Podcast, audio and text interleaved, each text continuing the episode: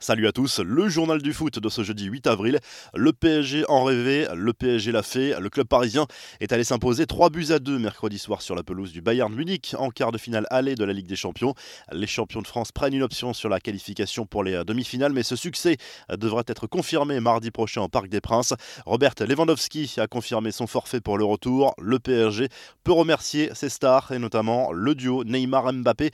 Deux passes décisives pour le Brésilien, deux buts pour le Français. Mbappé a été élu homme du match. À 22 ans, l'attaquant tricolore a déjà marqué chez les plus grands d'Europe 27 buts à son actif déjà, dont 21 avec le PSG en Ligue des Champions. Il peut déjà marquer le football français avec ses 8 buts en C1 lors de cette édition 2020-2021. Kylian Mbappé a déjà égalé le meilleur total d'un joueur tricolore sur une seule saison, co-détenu par Wissam Ben Yedder avec le FC Séville et David Trezeguet avec la Juve. Keylor Navas a lui aussi signé une performance de très grande classe. Le gardien du PSG a été énorme comme face au Barça au tour précédent avec 10 arrêts à son actif sur les 12 tirs cadrés du Bayern. Après la rencontre, Nasser El Khelaifi s'est dit très fier de son équipe, mais tient toutefois à ne pas s'enflammer en vue du match retour programmé mardi prochain.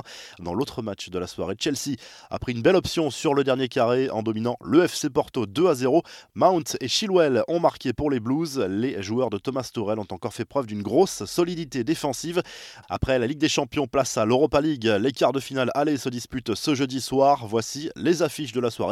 Manchester United va défier Grenade, Arsenal reçoit le Slavia Prague, duel très indécis entre l'Ajax et la Roma. Enfin, le Dynamo Zagreb espère poursuivre son magnifique parcours contre Villarreal.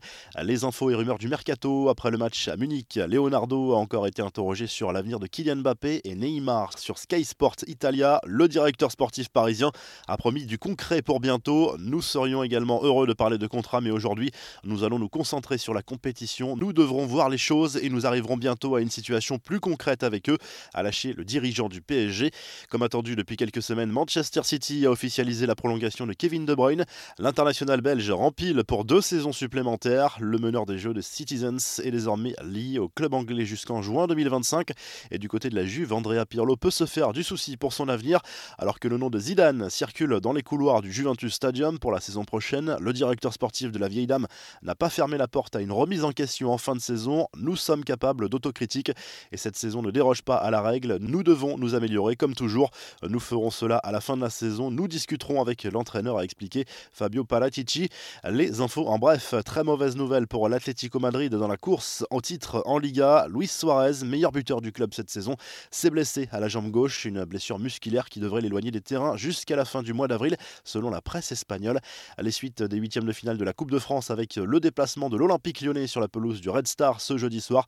Mercredi soir, Angers, Toulouse, Montpellier, Canet-en-Roussillon et Rumilly ont validé leur billet pour les quarts de finale.